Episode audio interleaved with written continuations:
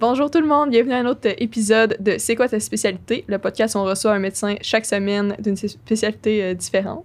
Euh, cette semaine, on a reçu Dr Omi qui travaille en urgence au Centre universitaire de santé de McGill. Euh, oui, c'était vraiment une discussion intéressante parce que Dr Ami est non seulement urgentologue, mais aussi spécialisé en médecine de désastre. Puis elle nous a vraiment donné un vrai portrait de c'est quoi la spécialité. Ça n'a pas mis des gants blancs, elle a vraiment expliqué c'est quoi les points positifs autant que les points négatifs, puis autant que ça a l'air d'un milieu stimulant, autant que c'est un milieu, je pense, qui vient avec certains enjeux, puis c'est important d'en parler. Donc, euh, sur ce, on vous souhaite bonne écoute et faites vos 10 000 pas. L'épisode d'aujourd'hui est possible grâce à notre commanditaire Archer. Archer, comme vous l'avez pu le voir dans nos épisodes précédents, c'est une firme de finance. Mais sachez que même si la finance vous fait peur, on vous conseille fortement de les contacter parce que c'est possible avec eux de débloquer plus de 100 000 de bourse. 100 000 de bourse. 100 000 de bourse, ça fait plaisir à tout le monde. Donc, on vous conseille fortement de prendre un rendez-vous. Oui, exact. Ça se prend bien. Donc, si vous voulez prendre un rendez-vous dès maintenant, le lien est sous la vidéo. Puis, dans le fond, c'est vraiment une expérience client qui est top notch avec Archer. On, je parle d'expérience avec eux. Euh, c'est sont faciles d'approche. Tout est rendu vraiment simple pour vous. Puis c'est vraiment une courte rencontre. Là. Ça peut être prendre juste 20 minutes. Donc, vous pouvez prendre un rendez-vous dès maintenant avec une entreprise super qui est spécialisée en médecin puis qui offre des, des euh, services totalement gratuits aux étudiants. Donc, allez voir ça.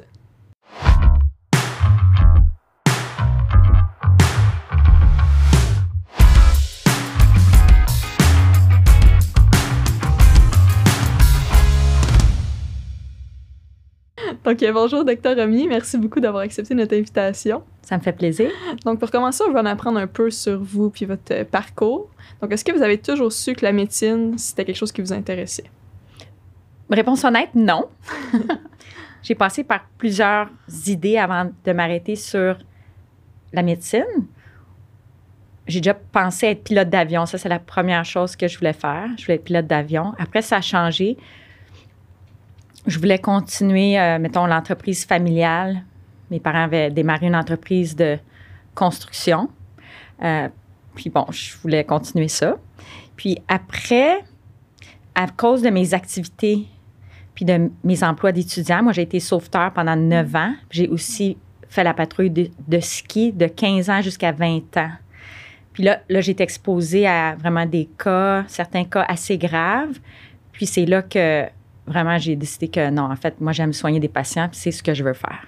La piqûre est venue un peu de cette expression-là. Ouais. Vous êtes rentré directement après le cégep, c'est ça? Non. Non. En fait, ce cheminement-là a débordé du cégep. Moi, j'ai été étudier deux années en administration des affaires au HEC. Puis après ça, ben, j'ai changé. En fait, j'ai même demandé si tu possible de retarder mon admission? J'aimerais ça finir mon bac en administration des affaires. J'aimais quand même ça. Puis je voulais participer au jeu du commerce, puis j'avais été acceptée pour aller faire un stage en Espagne. Ouais, faire une session pour euh, perfectionner mon espagnol. Finalement, ça n'a pas fonctionné, c'était pas permis. J'ai changé après deux ans. Donc, j'ai jamais complété mon bac en administration des affaires. Puis vous êtes allé faire votre médecine à l'université Sherbrooke, c'est ça? Mm-hmm. J'ai adoré ça. Ouais. Mm-hmm. Je suis encore euh, amie avec euh, ceux avec qui j'ai étudié, plusieurs personnes de ma promo. D'ailleurs, après l'enregistrement, je vais voir un, de mes amis, là, justement, qu'on a étudié ensemble. Ouais. Ah, c'est le fun. Ça fait des belles cohortes euh, mm-hmm. aussi. Puis est-ce que déjà rendu euh, à Sherbrooke, vous saviez que vous vouliez aller diriger vers la médecine d'urgence? Absolument. Moi, je suis allée en médecine pour faire ça. C'était clair. J'ai toujours aimé les situations urgentes. Puis j'ai été exposée à des, comme je disais, des, des patients là, qui avaient des. Ils ont été accidentés, puis c'était très grave je savais pas quoi faire. J'avais été au bout des premiers soins. Puis après ça, ben, c'était clair, je voulais voir la suite. Puis j'ai considéré euh, orthopédie, anesthésie. J'ai vraiment comme fait, fait des stages. Mais donc, c'était plus euh, à ce point-là euh, une réflexion que je voulais faire, mais j'ai jamais vraiment choisi autre chose que la médecine d'urgence. Genre un petit intérêt, mais rien ouais, remplacé. Ben, je pense que c'est parce que ma bonne amie, elle, s'en en orthopédie. Puis j'étais un peu influencée. Je voulais peut-être continuer mes études avec elle si on s'entendait bien. C'était pas. Euh, mais à, bien y penser, euh, je pense que j'ai fait le bon choix compte tenu de ma personnalité. Puis pendant vos quatre ans euh, de médecine, est-ce que vous trouviez que vous aviez une bonne exposition à la médecine d'urgence? Ce que je regarde, mettons, nous, nos, nos rotations, j'ai pas l'impression qu'on en fait beaucoup en, en urgence. C'est juste en quatrième année, je pense qu'on commence à être exposé. Oui, ouais, c'est vrai. Je suis d'accord. Je pense que j'en avais pas eu beaucoup d'exposition. Puis quand j'ai en fait, euh, était le temps de, pardon, de choisir mes stages à option. J'ai dû prendre beaucoup d'urgence parce que je n'avais pas fait tant que ça. Mais je dois dire aussi que j'ai fait quelques gardes à l'urgence comme en surplus, justement pour, pour essayer de devenir un peu meilleur puis de, de connaître les patrons qui travaillaient là à Sherbrooke, en tout cas pour, pour vraiment être sûr là, que, que je m'alignais dans la bonne direction. Fait c'est sûr que j'ai fait un petit peu comme ça euh, en surplus, pas à outrance, mais peut-être euh, un total euh, d'une semaine répartie là, dans, dans ma formation. Là. Mais oui, je suis d'accord. Il pourrait en avoir plus. Je sais qu'au CUSM, chaque étudiant a deux stages obligatoires à l'urgence. Je ne sais pas si c'est plus ou moins qu'ailleurs, mais je pense que c'est une très bonne formation pour les étudiants. Ouais. C'est clair, là, c'est de, tellement avoir de variété, puis de, c'est différent comme, comme pace, comme rythme. Mais oui, puis aussi, ça fait réviser pas mal tout le cours de médecine. C'est qu'on voit des pathologies en neurologie, en cardiologie, on voit la pneumo, on voit la chirurgie générale, on voit de tout. Alors, c'est excellent pour euh, avoir les connaissances à jour. Mm. Absolument. C'est clair. Puis là, quand vous allez commencer votre résidence, vous l'avez fait à, à quel endroit, votre résidence? McGill. McGill, OK. C'est là que vous avez transféré. Hein, dans, oui. les études de médecine en français, puis après ça, la résidence plus en anglais. Mais en fait, on parle beaucoup en français à McGill. Ouais, ouais, c'est surprenant. On parle en anglais, mais on essaie de faire attention. Et pourquoi vous avez décidé de faire la résidence de, je pense, c'est cinq ans au lieu de l'option médecine familiale avec une troisième année en urgence? Oui. Ben, bonne question. Je pense que, tu sais, ça n'aurait pas été grave d'avoir fait l'autre. Pour, pour être honnête, maintenant, je, parle de ça, puis, ça fait 15 ans que je suis dans le, la profession. Alors, c'est sûr que j'ai un recul. Mais moi, c'est que je voulais développer une surspécialité. J'ai toujours voulu faire préparation au désastre, médecine de désastre. C'est maintenant un peu ce que, je fais, ce que j'ai choisi. Donc, je trouvais que le programme de 5 ans me donnait plus de temps pour développer euh, une pointe d'expertise. Puis aussi, pour être vraiment honnête, j'ai pas eu beaucoup de stages en médecine familiale qui, qui m'avaient accroché. Je pense qu'il y, a vraiment des stages très intéressants qui existent en médecine familiale en région ou, ou en tout cas dans certains milieux. Puis pour X raison, moi, ça n'a pas été euh, mon expérience. Puis j'ai pas été assez stimulée. J'ai euh, renouvelé des permis de conduire, j'ai prescrit la pilule. Puis après ça, je trouvais que c'était un peu redondant. Puis ça peut être tellement plus que ça, mais je mhm. pense que c'est juste une question des fois de chance, de quelle mhm. sorte de clientèle tu as eu dans ta clinique, qu'est-ce, que tu as eu comme, comme exposition. Puis moi, ça a été ça. J'ai, fait plutôt un, stage en CLSC en milieu urbain, mais peut-être j'ai tout le temps vu des petits cas parce que j'étais la, plus junior. Fait peut-être que je n'allais pas voir les cas euh, qui étaient plus réservés aux résidents. Tu sais, ça se peut, là. C'est mhm. ce que je pense un peu qui est arrivé. Fait que ça m'avait pas... Euh, j'ai trop d'énergie, moi, là, il faut que ça roule. Puis est-ce que euh, dans les hôpitaux, il y a une différence entre les rôles qui est accordé aux gens qui ont fait l'urgence en cinq ans et le rôle des médecins? Parce qu'il y en a des médecins de famille, je pense, qui font la troisième année, qui vont travailler en hôpital aussi en urgence. Ou même ceux qui en font même pas, des fois. Je pense surtout en région. Là, oui, absolument.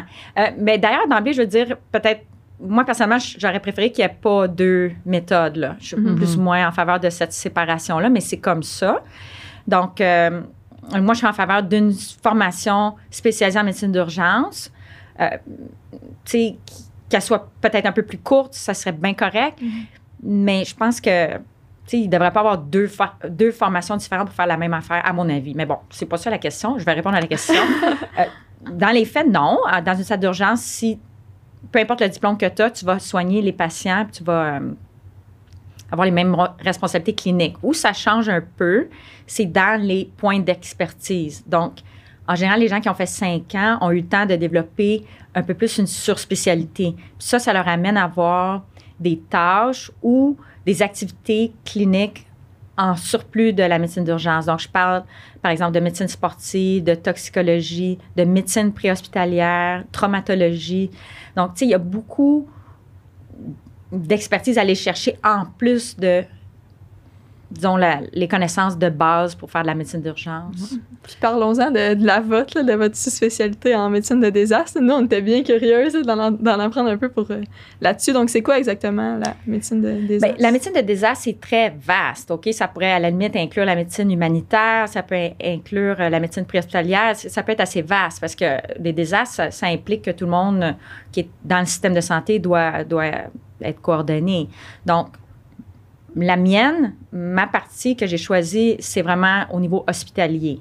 Donc, moi, je suis pas en ce moment impliquée en médecine humanitaire, aller faire des missions à l'étranger. C'est pas que j'aimerais pas ça, c'est juste qu'en ce moment, c'est pas possible pour moi de, de, de faire ce type de, euh, comment dire, de stage, pas de stage ou de, de mission, c'est ça le mot que je cherchais. Tu sais, je pense que je perdrais mon emploi. Actuellement, ce n'est pas euh, possible de, pour moi de quitter comme ça et de dire OK, faites mes chiffres de dans nuit, là, mois. puis moi, je, moi, je m'en vais en Afrique puis je reviens euh, un moment donné. Ouais. Euh, donc, c'est juste pour dire que c'est pour le moment, c'était pas simple. Fait que j'ai pas pris cette voie-là. Moi, moi je, je voulais aussi m'impliquer localement. Donc, dans mon milieu de travail, pour vraiment essayer d'améliorer la façon qu'on se prépare pour recevoir une arrivée massive de patients. Donc, les formations, les simulations, puis d'essayer de faire de mieux en mieux à travers ma carrière. Moi, si je, je pourrais dire un souhait que j'ai, c'est que avant de prendre ma retraite, qu'il y ait un curriculum annuel qui existe pour préparer les gens aux différents codes d'urgence. Il n'y a pas juste le code orange, il y a le code argent. Euh, il Une panoplie de codes possibles. ben oui, il y a code jaune, code brun, il y en a plein. Donc, tu sais, panne informatique. Donc, il y a toutes des choses comme ça qui arrivent. Puis, je trouve qu'il n'y a pas beaucoup de formation. Tu sais, comme je vous retourne la question en médecine, est-ce que dans votre curriculum, il y a quoi que ce soit qui, qui vous prépare? Pas date, ouais. Pas beaucoup. On a un pourrait an qui fait un peu plus. Ça. donc, euh, Peut-être qu'il y en a plus tard. Mais... Ben peut-être, mais c'est ça, il faudrait voir. Je pense que tout le monde doit être un petit peu plus préparé. Il y a des connaissances médicales, mais il y a des connaissances au- aussi des rôles. Qui fait quoi? Qui est en charge de quoi? Tu sais, de, de, comprendre ça, comme la traçabilité des patients, comment ça se fait. Euh, les étudiants, quel serait leur rôle dans un, une- un code orange? Quel serait le rôle des résidents, des infirmiers, infirmières et du personnel de sécurité? Tu sais, ça, ça doit être mieux expliqué, je crois. Puis je pense que quand on est nouvellement embauché dans un centre hospitalier, soit euh, comme euh, étudiant, soit comme agent de sécurité, préposé aux bénéficiaires, il devrait avoir une formation obligatoire. Il y en a, il y en a, là, je dis pas qu'il y en a pas, mais disons un petit peu plus élaborée, puis un petit peu plus concrète, qui soit obligée euh, pour tout le monde. Puis moi, je me demandais, vous êtes allé faire une maîtrise, c'est ça, en Italie, je pense, dans ce domaine-là, donc en médecine d'urgence. Puis c'était quoi l'avantage de partir la faire en Europe? Est-ce qu'il y en a certains ou tout ça? Ben, c'est sûr que, mis à part de passer deux mois en Italie, bon, Ouais. C'est- Mais non, la réalité, c'est que c'est un programme qui permettait pour moi d'étudier, de faire une maîtrise sans devoir arrêter de travailler à temps plein à la salle d'urgence. Parce que pour moi, c'était pas une option. Mon, mon patron m'aurait pas permis. Donc, tout ce que j'ai eu à faire, c'est prendre euh, deux mois, disons, de temps protégé pour pouvoir quitter. Mais le reste de la maîtrise se faisait à distance. C'était même avant la pandémie, mais ça se faisait avant la pandémie, la, la- la- pas la téléconférence, mais les études à distance. Donc, on, on se connectait. C'est juste que moi, il fallait toujours que je m'ajuste avec le- le- l'horaire de, de l'Europe. Donc, pour eux, c'était en fin de journée. Moi, c'était le matin. Mais ça fonctionnait très, très bien. On avait des, des cours en ligne, on avait des, des travaux, on avait un projet de recherche à faire. Puis, le deux mois, c'était vraiment pour aller rencontrer les experts, voir un petit peu les, différentes façons de faire. Puis, vraiment, pour bien répondre à la question, le modèle européen est différent. C'est sûr qu'il y a plus de médecins en dehors des hôpitaux. Ils vont plus sur le terrain. Ils ont des outils de triage un peu différents. Ils ont un rôle différent pour les médecins en général dans le système de santé. Donc, c'était vraiment intéressant pour moi d'être confrontée à, c- à ces différentes méthodes. Et puis, ça m'a permis d'être plus critique, de voir qu'il n'y a pas juste une façon de faire, puis peut-être de ramener des idées euh, à la maison. Ça. Donc en ce moment, développer des programmes peut-être qui se basent sur des idées que vous avez pu voir ailleurs. Oui, tu sais, comme il y a quand même beaucoup d'avancées en, en technique de simulation, en façon de coordonner les différentes agences pour faire des simulations qui incluent pas juste une profession, mais plusieurs. Tu sais, comme juste vous expliquer, moi, quand j'étais là-bas, ils m'ont demandé de d'être le premier médecin sur les lieux. OK? D'un désastre qui était sur une autoroute. Ils ont fermé une autoroute d'Italie.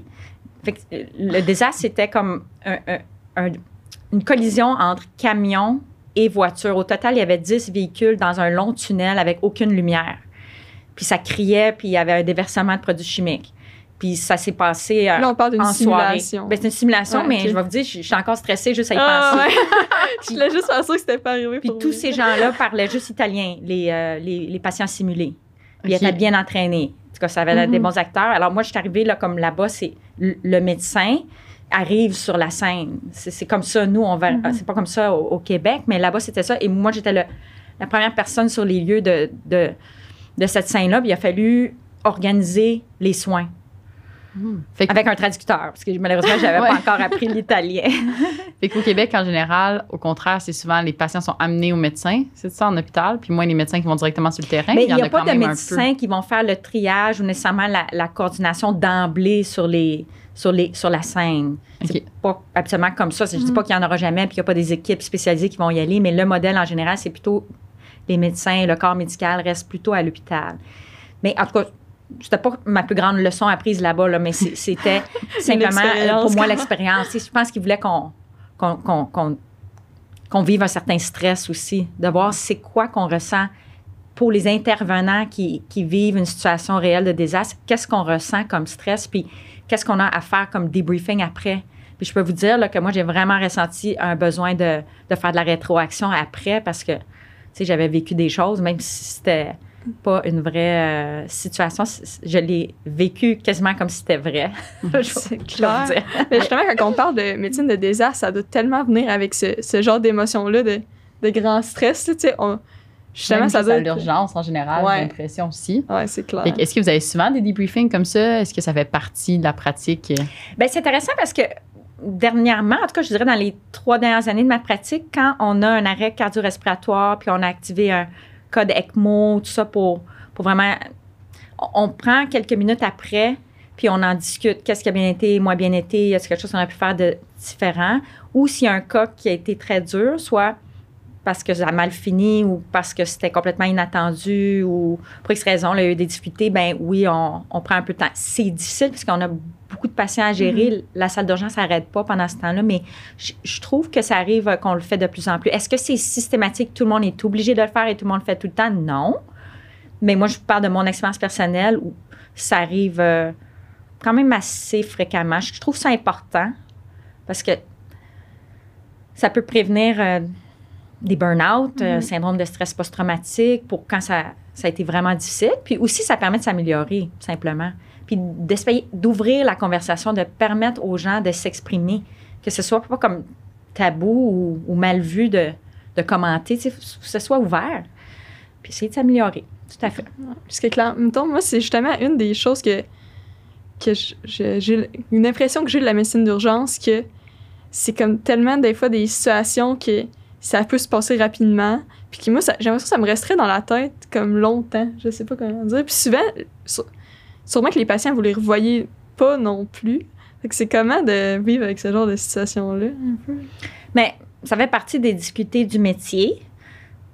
En général, ben, c'est pas tout le monde, mais en tout cas, je vais parler pour moi. Ouais. Une, une des choses les plus difficiles dans, dans le métier, c'est les horaires. Les changements d'horaire constamment, de trava- devoir travailler la nuit, d'essayer d'être aussi efficace la nuit que le jour, c'est- c'est très difficile, mais c'est ce qu'on nous demande de faire. Donc, pour moi, ça, c'est une des choses difficiles, les horaires. Mhm. Euh, mais après ça, il vient effectivement euh, les, les cas plus difficiles. Puis, je pense qu'il n'y a pas un urgentologue qui a, qui a travaillé à temps plein pendant au moins 10 ans, qui n'a pas au moins une ou deux histoires difficiles. Euh, des histoires auxquelles il ou elle repense Mhm. périodiquement. Ça, je suis certaine. Je pense que tranquillement, le milieu s'ouvre à parler plus de ça. Là, dans des conférences des, der- des dernières deux années, j'ai trouvé qu'il y a eu des, des présentations qui adressaient euh, ce, ce fait-là, qui est de, de devoir vivre avec des cas difficiles. Mais je vais vous donner euh, quand même une vision que j'ai, moi, là-dessus, c'est qu'il faut voir combien de gens on aide, Mhm. combien des fois que peut-être on aide moins. Je pense qu'en général, pour la plupart, le ratio est extrêmement favorable. Faut, c'est une, c'est une salle d'urgence. Il, il va y avoir des cas difficiles, il va y avoir des gens qui vont décéder. C'est pas ce qu'on souhaite, mais ça serait utopique de penser que chaque patient, sa situation va, va bien finir. C'est, pas réaliste, Ah. compte tenu de, des statistiques, de, de la raison pourquoi les gens viennent. Donc, c'est ça. Il faut, faut, faut être capable d'en parler aussi. Moi, j'ai appris à en parler. Des fois, à, à le dire à un collègue, une collègue, dire Hey, j'ai trouvé ça difficile, ce cas-là. Je, je te le cache pas, c'est, un peu dur. Fait que je vais, je vais prendre une couple de journées plus relax, pour alléger mon horaire un petit peu. Puis, des fois, tu sais, ça m'est arrivé que, mettons, de reparler à- au même collègue ou, tu sais, juste. Puis, ça, m'a toujours beaucoup aidé. Puis, je pense que c'est ça, c'est de le dire si jamais c'est plus difficile que prévu. C'est essentiel. Fait que je, dans le fond, c'est pas juste la médecine d'urgence. Ouais, parce que j'ai l'impression que ça doit être un peu les- le, cas pour tout le monde. Oui, je hein. pense que oui. C'est juste qu'à l'urgence, peut-être ça peut arriver un peu plus à cause de l'imprévisibilité. Puis je vous cache pas le, le chaos là, actuel dans les salles d'urgence. Il y a beaucoup de monde, c'est débordé. Il n'y a pas beaucoup de place pour faire notre travail. Fait que je pense que ça ajoute euh, au risque. Mais vous, ça, ça fait 15 ans que. Ben, 15 ans, mettons, depuis que j'ai- Ça fait 10 ans que j'ai gradué. Mhm. Donc, moi, j'ai gradué en 2010. Ben là, 11 ans, là. On est- C'est ça. on est rendu à 11. Mais tu sais, je rajoute, mettons, ma, ma médecine, euh, ma résidence, là. Donc, je pense Ouais. qu'on a vu beaucoup de patients. est-ce qu'en ce moment, c'est vraiment comme pire que ce que vous aviez connu euh, avant? Oui, pour moi, le pire, pire, pire au niveau de débordement, c'était juste avant la pandémie. Ah, ouais. Je me rappelle que j'allais au travail, puis j'avais des fois l'impression que c'était une zone de guerre. Il y avait des patients partout dans les corridors. C'était du jamais vu. On avait atteint un niveau là, extrêmement euh, inquiétant. C'était de- des fois stressant parce qu'on se sentait qu'on était sur limite de- la limite de pas pouvoir gérer tout ce qui se passe. Puis sans même penser à ceux qu'on n'avait pas vus encore. Fait que, euh, avec la pandémie, ça s'est calmé énormément pendant un bout de temps. Là, c'est redevenu occupé, mais on a eu le temps de s'organiser un peu plus pour gérer euh, ce chaos-là. En tout cas, je parle pour chez nous. Mais c'est encore euh, difficile sur une base quotidienne. On a augmenté des corps, on a plus de, de médecins, on a plus d'infirmières, puis on a réparti les tâches et on a identifié les lits mieux. Donc, on peut plus facilement trouver les patients là, qui sont, sont en attente. là. Mhm. Mhm. Puis moi, je me demandais, j'ai aussi l'impression un peu que l'urgence, c'est toujours ça go. là. Tu rentres à ton chiffre, puis ça y va, euh, fast-pace. Mais est-ce qu'il y a des moments plus relax des fois? Ça varie-tu beaucoup? Ou c'est vraiment tout le temps, tout le temps dans le tapis? Bien, c'est sûr qu'il faut comprendre qu'on n'est pas toujours dans la salle de réanimation. C'est- moi, j'aimerais ça avoir tout le temps le chiffre qui, implique de, de travailler dans la salle de réanimation. Puis je pense que j'ai plusieurs collègues qui aimeraient ça, pas tous, mais c'est pas comme ça. Il faut faire aussi le côté ambulatoire. Mais tu sais jamais, tu sais, ça m'est arrivé d'avoir des arrêts cardiaques le côté ambulatoire, des convulsions, tu sais, ça arrive pas tous les jours, mais tu sais, ça peut arriver. Mais je dirais que c'est occupé, mais différemment. L'ambulatoire, ça roule, ça roule, c'est un patient après l'autre. Hum, La salle de réanimation, des fois, on va passer plus de temps à gérer un, un cas parce qu'il y a besoin de soins, il y a besoin de procédures, tout ça. Donc, c'est, c'est différent euh, dans ce sens-là. Idéalement, oui, pour, pour voir le nombre de patients qu'on aimerait pouvoir voir, pour être le, le- le plus aidant au système, il faut être toujours en train de faire quelque chose, bouger. Tu peux pas vraiment t'asseoir très longtemps. Moi, je pense pas que j'ai beaucoup de collègues qui prennent plus que 15 minutes pour manger leur lunch. Il y en a peut-être là, tu sais, que oui, mais sais, c'est pas la majorité. Tu sais, c'est pas un métier pour euh, dire, OK, euh, je m'en vais euh, prendre une heure manger au restaurant de l'autre côté. Ceci étant dit, j'ai quand même des contacts en France qui m'ont dit qu'eux, ils avaient instauré ça dans certains des hôpitaux. Là, ah ouais, c'est peut-être Prendre le Le petit lunch le bord de la rue. Mais eux autres, ils ont dit qu'ils l'ont fait pour des raisons de, de santé euh, mentale, de qualité de vie au travail. Je trouve que c'est logique Fait quand que- même. Je trouve ça intéressant comme concept, mais en tout cas, nous, euh, à mon hôpital, on- n'a pas encore fait ce genre d'adaptation-là. On est- on- on- les gens ne t'attendraient pas qu'on parte pendant une heure, mettons. Mhm. Fait que, tu sais, c'est assez rapide, un, un petit repas, on revient. Euh, ouais, faut, faut être. euh, Le plus difficile pour moi, c'est quand j'ai travaillé de nuit, puis là, j'ai pas eu beaucoup de repos, puis là, il faut que je revienne, puis là, faudrait que j'aille aussi vite que Mhm. comme si j'avais jamais fait un chiffre de nuit. Là. On dirait que moi, dans ma tête, je suis en convalescence encore de, mon, de ma garde, mais des fois, l'horaire est pas favorable. là. Ça doit mettre une pression justement d'avoir tout le temps un flow constant Ouais. de gens qui arrivent. Puis là, quelqu'un qui vous dit, par exemple, ah, ça vrai. fait 8 heures que j'attends, ça n'a pas de bon sens. On dirait que ça doit donner le goût d'aller plus vite. C'est vrai, mais moi, je vais, je vais vous parler de quelque chose. Je vous ai dit au début de, de l'entrevue que j'ai travaillé pendant neuf ans comme sauveteur, mais j'en ai attendu des heures, tu sais, qui arrive de quoi. Tu sais, comme sauveteur, c'est pas vrai qu'il y avait Mhm. beaucoup de cas, là. Puis à un moment donné, bon, tellement que j'avais décidé de- d'aller faire mon cours de sauveteur océanique puis travailler sur les plages océaniques pour, euh, je voulais avoir de l'action, OK? Mais je me rappelle vraiment, c'est quoi? La sensation d'attendre après quelque chose, d'attendre que... Fait que, tu sais, moi, dans mon métier, j'attends jamais, moi... Ben non, c'est pas vrai, j'attends toujours après quelque chose, mais c'est... J'attends pas après des patients. Il y en a toujours des patients. Mais tu sais, j'attends des résultats, j'attends que, que le résident revienne. Tu sais, J'attends toujours quelque chose, c'est pas ça que je veux dire, là, mais je... Je manque jamais d'ouvrage, puis j'attends pas qu'on ait besoin de mes services.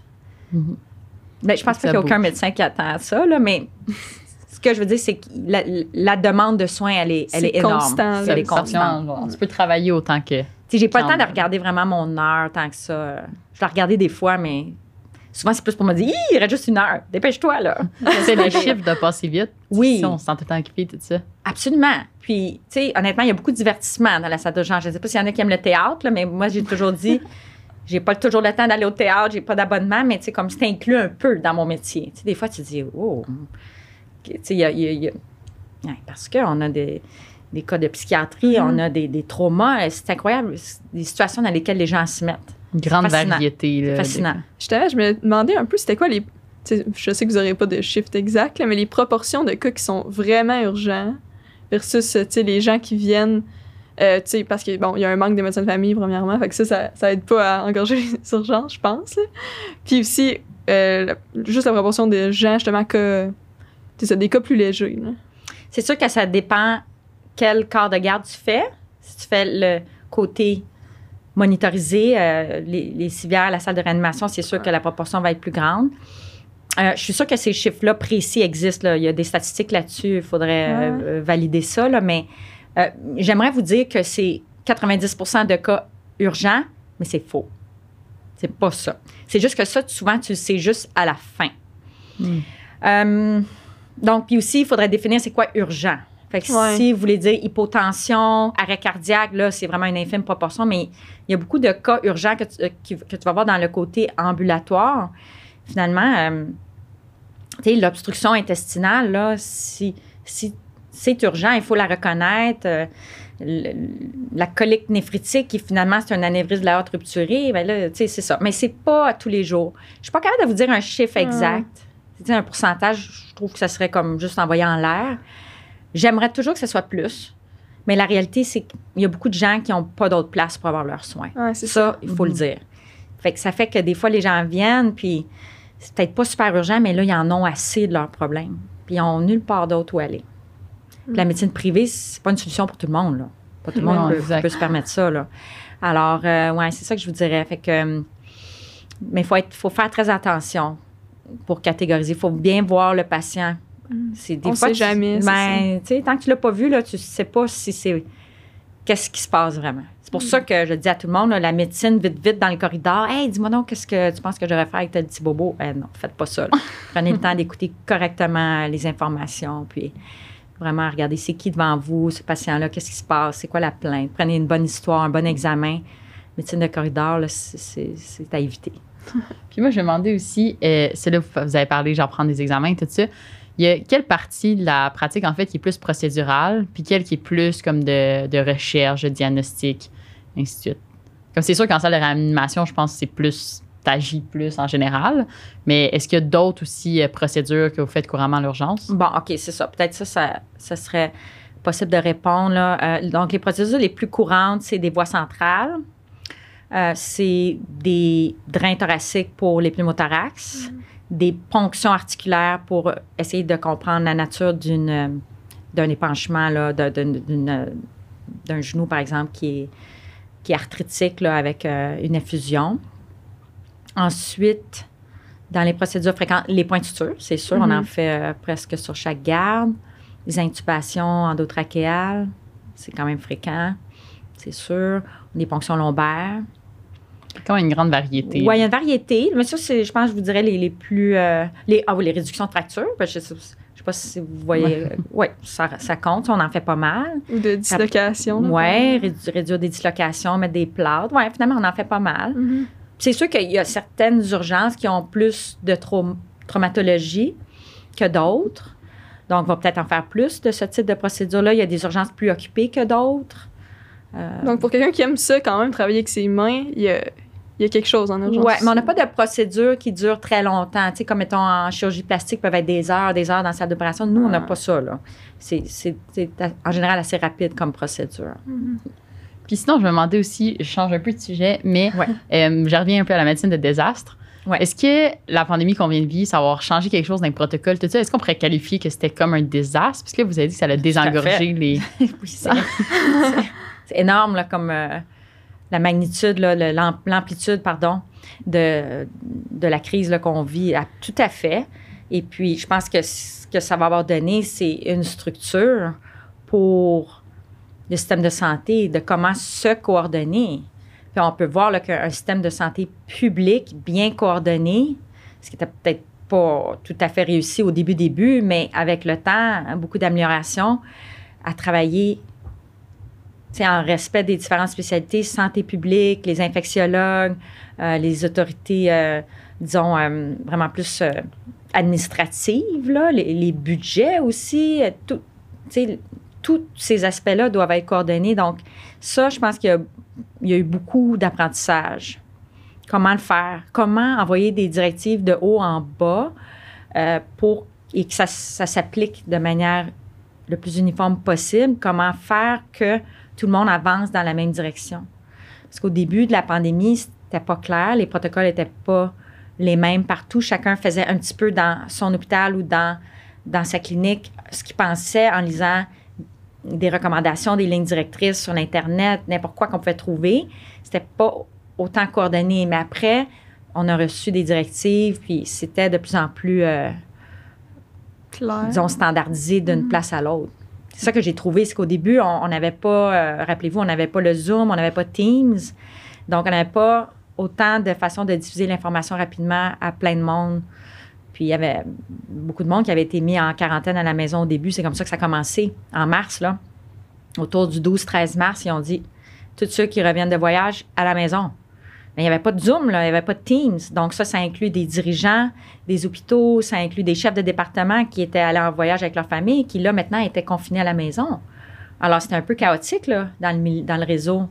Puis, il n'y avait pas encore des protocoles. Voici comment on soigne la COVID. Voici comment on doit euh, installer les, milieux de soins. Donc, chacun s'est un peu débrouillé dans ses milieux. Euh, il y avait des ruptures de stock, il n'y avait pas d'équipement. Donc, c'est ça. Mais éventuellement, on, a vu une gestion un petit peu plus euh, centralisée là, qui, a pu apparaître. Donc, en tout cas, c'est une longue réponse, mais pour dire qu'il y a énormément d'apprentissage. Je pense que les protocoles suivant la, COVID vont être plus précis, plus concrets, moins théoriques que ce qu'on avait vu par le passé euh, par rapport à des protocole de pandémie. Là, on, on a appris énormément. Là. Mm-hmm. C'est clair. Il faut le voir un peu comme un côté positif d'avoir eu une crise comme ça. C'est ben, les apprentissages qui en découlent. Mais ceci étant dit, je, je dois nuancer en disant que la pandémie a amené beaucoup de roulements de personnel. Il y a beaucoup de gens qui étaient épuisés après ou pour X raisons. je ne peux pas nommer toutes les raisons, mais il y a beaucoup de gens qui ont quitté leur emploi pour aller ailleurs. Mm-hmm. Des fois, c'est des raisons géographiques. Ils voulaient se rapprocher de leur famille parce que la pandémie, ça a été difficile. Il y en a qui se sont juste tellement épuisés. Il y en a qui ont vécu des situations trop difficiles à leur travail. Ça a été traumatisant pour plusieurs milieux. Donc, il y a, il beaucoup de, de roulements et ça continue. Donc là, ce qui arrive, c'est que les apprentissages qui ont été faits par des gestionnaires seniors, si ces gens-là quittent, s'en vont ailleurs, bien, il faut s'assurer que, les leçons tirées sont communiquées aux plus jeunes. Parce que les plus jeunes qui arrivent n'ont pas nécessairement été en charge pendant cette période-là. Donc, c'est très important de mettre par écrit euh, les apprentissages, de, vraiment mettre à jour les protocoles maintenant, pas attendre là, que ça soit fini, fini, fini. C'est clair. Qu'il y, ait, comme des nouvelles personnes en poste qui n'étaient pas vraiment dans ces mêmes fonctions-là durant la pandémie. Mm. Mm. Sinon, on a parlé un peu tantôt rapidement, mais c'est comment aussi les horaires à mm. l'urgence? Je sais que shift gear encore, mais je me demande, il y a des chiffres de nuit, mais ça fonctionne vraiment par chiffre, c'est ça? Oui, exactement. On a un nombre de corps à faire dans, un, dans une année. En fait, temps plein là, au niveau euh, de la Fédération des médecins spécialistes du Québec, c'est 144 gardes par année. OK, donc euh, ça fait 12 par mois, qui est un temps plein minimum. Il y en a qui font un peu plus, il y en a qui font un peu moins, mais parce qu'ils font du travail non clinique, c'est-à-dire ils ont un rôle administratif ou, comme je vous ai parlé tout à l'heure, une expertise qui nécessite de leur temps, soit en toxicologie, médecine sportive, etc. Là, il y en a plein. Euh, donc, typiquement, un, urgentologue va, travailler euh, de jour, de soir et de nuit, mais en général, c'est un peu plus de soir et de nuit combinés que de jour, évidemment, parce que si on regarde juste euh, le nombre de, de, de gardes, il y en a plus qui sont de soir, de fin de semaine, puis de nuit. Fait que, il faut s'attendre dans ce métier-là de souvent travailler à des moments où, mettons, le reste de la famille, les amis, euh, eux sont en congé. Donc, moi, je travaille deux fins de semaine par mois. Donc, quand je travaille une fin de semaine, c'est que j'ai deux gardes au moins dans ce week-end-là. Euh, puis je prévois pas que ça va changer. Euh, c'est ça qui est demandé. Puis, euh, mais j'ai des congés dans le plein milieu de la semaine. Fait que moi, je peux aller faire mes, mes rendez-vous, mes commissions, mes choses en dehors des heures du trafic. Donc, c'est pas quelque chose qui me déplaît. En fait, j'aime pas tant que ça les horaires qui sont toujours pareils. J'aime Mhm. rien qui est toujours pareil, ni dans mes entraînements, ni dans. ah, sauf dans mes amis, ma famille. Ça, c'est stable. C'est bien que ça, se Ouais. ça. Mais tu sais, dans. Je suis pas une personne très routinière. Je fais pas mon Mhm. épicerie tous les jours à même heure. Puis, ceci étant dit, j'ai des collègues qui le sont. Là. Fait que ça, c'est juste moi qui parle. là. C'est pas un prérequis de. tu sais, mais il faut être assez organisé là, parce que l'horaire te dérègle. OK? Je- Puis, euh, juste une dernière chose à dire, c'est qu'en plus d'avoir fait tes gardes, c'est ça, tu as des réunions, tu as de l'enseignement, tu as des rapports de radi- radiologie à réviser, tu as, des tâches là, euh, qui se rajoutent à ça. Là. Ouais. Mhm. J'ai deux questions qui, qui me viennent par rapport aux, là. Donc, premièrement, pour les gens qui ont une famille, est-ce que c'est quelque chose qui est vraiment difficile en urgence selon ce que vous avez vécu ou selon vos, vos collègues? Première question. Mais je pense que c'est un défi pour les familles qui, qui se séparent encore plus parce que là, euh, chacun doit avoir une garde partagée. Puis là, euh, ça veut dire que si toi tu travailles de nuit, il faut que tu t'assures d'avoir quelqu'un. Donc, ça prend une gardienne ou quoi. Donc, mais si un- une situation familiale sais, plus unifiée, je pense que c'est plus facile. C'est sûr que si les deux personnes ont, ont des, des emplois du temps très chargés, euh, ça peut être problématique. Je- mais il y a des moyens de s'organiser. Je pense que c'est pas nécessairement plus difficile que pour d'autres professions, mais je pense que le problème vient quand il y a la situation monoparentale. Là, ça, c'est pas simple. là, parce Ouais. que euh, t'as pas quelqu'un qui peut euh, te remplacer facilement. Je pense pas que c'est propre juste à la médecine d'urgence. Euh, moi, personnellement, j'ai pas d'enfant, fait que je suis peut-être pas la meilleure personne à parler pour exactement qu'est-ce que ça l'implique, mais c'est sûr que je vois mes collègues, Ouais. puis on veut être là, euh, de ce que je comprends, en les écoutant pour les devoirs, pour les leçons. On, on voudrait pas manquer, mettons, des activités euh, parascolaires importantes, soit un concert ou des choses comme ça. Fait que ça, idéalement, il faut le savoir d'avance pour pouvoir le bloquer dans l'horaire. C'est bien plate si ton enfant fait un concert de musique, puis tu peux pas y aller parce que tu n'as pas prévu ton horaire, puis tu n'es pas euh, t'es de garde. Mais en général, dans les équipes de travail euh, euh, qui sont fonctionnelles, puis qui a de l'entraide, ben, tu peux échanger. Donc, s'il y a assez de monde, que les, les gens ne sont pas trop brûlés, là, parce qu'ils travaillent tout le temps, ben en général, tu peux échanger s'il faut. Fait que, tu sais, moi, je ne verrais pas ça comme un, du tout un- une inquiétude. OK. Ah, c'est bon, ça va. Mais juste un dernier point que j'ai entendu des collègues dire, c'est le matin après qu'ils ont travaillé du soir, c'est difficile parce que tout le monde la famille se lève tôt pour aller à l'école. Puis, tu sais, moi, par exemple, je vais juste le dire, là, ceux qui vont écouter ça, qui, qui ont des enfants, ils vont avoir sûrement des palpitations. Mais, moi, je me lève à 10 heures le matin quand je, je me suis couchée tard à cause d'un chiffre de soir. Maintenant, je me suis pas couchée avant 3 heures. Ben, moi, je dors. Moi, je- tu sais, j'ai besoin de sommeil. Moi, je me lève à 10 heures. J'ai pas de problème, moi, à dormir euh, le matin. Moi, mon, mon problème, c'est de dormir avant mon chiffre de nuit. J'ai bien de la misère. Je suis comme pas assez fatiguée à 9 heures le soir. Là. Fait que, euh, mais tu sais, on a chacun nos, nos- nos petits problèmes de sommeil, là, tu sais, qu'on. On, fois, on se parle de ça, c'est juste drôle. Mais ouais, ça, ceux qui ont des enfants, c'est difficile le matin. Fait que moi, je vais vous dire mon opinion. Ça, c'est mon opinion seulement. Si vous voulez être très, très, très impliqué pour vos enfants, puis vraiment, vraiment, tu sais, jamais rien manquer, je. Je pense qu'il faut, faut être honnête, là. On travaille souvent de soir, de nuit. Je connais pas une salle d'urgence qui permet de travailler juste de jour, là. C'est sûr qu'il y a d'autres choix en médecine qui sont peut-être plus faciles pour, euh, à mon avis, pour, euh, pour être vraiment présent de manière très régulière pour les enfants. Tu sais, le week-end, là, quand tu travailles deux fins de semaine par mois, les enfants, eux autres, euh, sont en congé, là, tu sais. Mais ça, ça se fait, c'est sûr, mais c'est à considérer. Ouais. Puis, est-ce que avec le plus d'années de- d'expérience, ben, tu sais, plus d'années d'ancienneté, est-ce qu'il y a un plus grand contrôle ou ça reste vraiment constant? Bien, ça, ça dépend de chaque milieu de travail, puis c'est qu'est-ce qu'ils ont négocié comme contrat de travail en- en- entre eux ou leurs règles de fonctionnement interne? Euh, Je sais que nous, on a des assouplissements qui viennent, mais à un certain âge, pas rien avant 60 ans. Euh, non, c'est 55, je pense. Donc, euh, avant ça, euh, t'es pas, tu bénéficies pas de moins de chiffres de nuit ou de. Tu sais, fait que chaque milieu a, a son fonctionnement, mais en général, les plus jeunes ne veulent pas faire juste des chiffres de nuit pour que les plus âgés en aient pas. Tu sais, ils- Non, non, c'est clair. C'est ça. Fait que, on trouve un équilibre. C'est quelque des choses négociées. Euh, mais c'est un défi. Je pense que la profession doit encore s'améliorer un petit peu par rapport à, nos membres qui sont euh, plus vieillissants. Là. J'aime pas ce terme-là vraiment, là, parce que.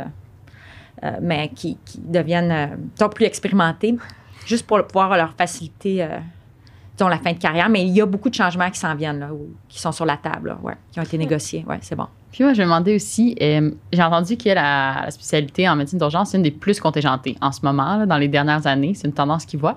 Puis est-ce que vous l'avez vécu un peu durant euh, votre médecine quand vous vouliez appliquer en urgence, que vous avez trouvé ça difficile de rentrer, de se démarquer des autres candidats? Oui, j'ai trouvé ça extrêmement stressant parce que, en fait, moi, quand j'ai appliqué, par exemple, à l'Université McGill, en première de résidence, il y avait un seul poste. Un seul résident canadien qui pouvait être accepté. Puis, il y avait deux postes pour les résidents du Moyen-Orient. Donc, on était trois dans mon année. Donc, c'était extrêmement contingenté. Je pense que ça n'a jamais été plus contingenté depuis. On n'a jamais eu ça après, juste un résident canadien. Moi, j'ai trouvé ça super stressant dans mon année parce que dans ce temps-là, il fallait que tu décides si tu appliquais dans le réseau francophone ou dans le CARMS anglophone. Puis si tu choisissais d'aller en CARMS anglophone, il fallait que tu rejettes toute possibilité ah, de pouvoir être appliqué, d'appliquer dans les, le réseau francophone. Donc, c'était extrêmement déchirant.